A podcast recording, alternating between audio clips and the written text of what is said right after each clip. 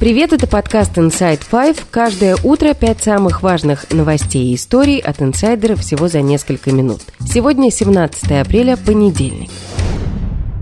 История первая. Пасха во время войны. Большинство православных христиан мира 16 апреля отметили Пасху. Пасхальные богослужения прошли в храмах России и Украины. Это уже вторая Пасха после широкомасштабного российского военного вторжения в Украину. О пасхальном перемирии не заявлялось. Обе стороны конфликта сообщили об обстрелах в ночь на воскресенье и в воскресный праздничный день. О массированном обстреле со стороны россиян сообщил глава Запорожской областной администрации. В поселке Камышеваха удар пришелся по местной церкви, службы в ней во время обстрела не было, пострадавших нет. А вот в Николаевской области в результате обстрела погибли два подростка 2005 года рождения. Пострадали жилые дома, больница и дом культуры в Снегиревке. Представители российских оккупационных властей в свою очередь заявили об обстреле Донецка в ночь на воскресенье. Очевидцы также сообщали об обстрелах.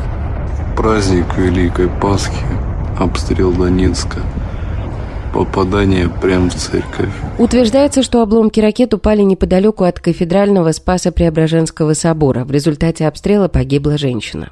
А в центре оккупированного Мелитополя на Пасху установили экран, на котором показывали пасхальное обращение мертвого человека, убитого военкора Владлена Татарского. Праздник христиан – это воскресение Иисуса Христа. Однажды мы все умрем, и однажды мы все воскреснем. В этом благая весть. С нами воскреснут наши командиры, Моторола, Клуни, э, Воха, все остальные, Батя, все воскреснут. 2 апреля в кафе в Санкт-Петербурге, где проходил творческий вечер пропагандиста Татарского, произошел взрыв. Погиб он сам, и еще более 30 человек пострадали.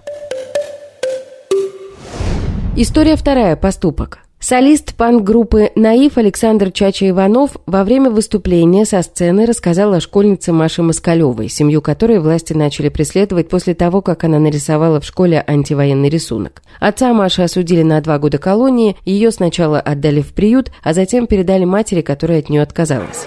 А это дело Маши Москалевой. Почему-то не отпускает меня никак. Возможно, потому что Дочь моя тоже ровесница ее. Прогуглите это дело. Узнаете, в чем, что там случилось. Ужаснитесь тому, что произошло с Машей и ее семьей. За рисунок, который она нарисовала, ну, уроки из зон.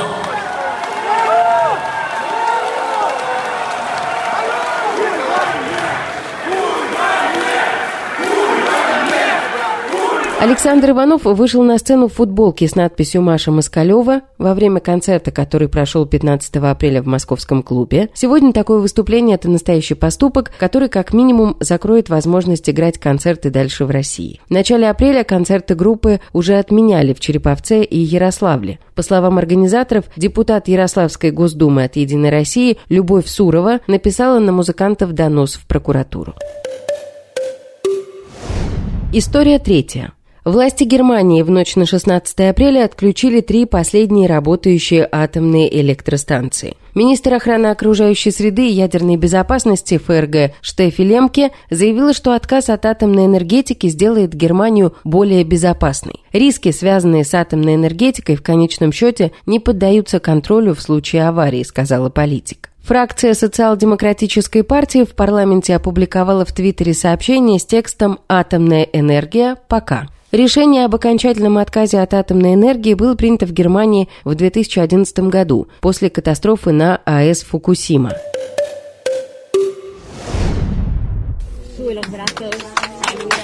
Потеря времени. История четвертая.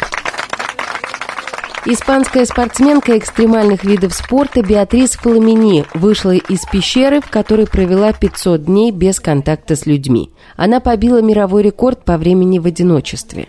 Фламини спустилась в пещеру в рамках проекта Time Cave, который изучает влияние социальной изоляции и дезориентации во времени на физическое и ментальное состояние человека. У Фламини не было никакого контакта с внешним миром, однако за ней с помощью камер следила команда проекта, которая мониторила ее здоровье и обеспечивала безопасность. Еду и воду спортсменки оставляли в специальной точке пещеры, где невозможно пересечься или поддерживать связь. Покидая пещеру, Фламини не знала точную дату. «Я молчала полтора года и говорила только сама с собой», сказала она журналистам, которые просили от нее комментарий.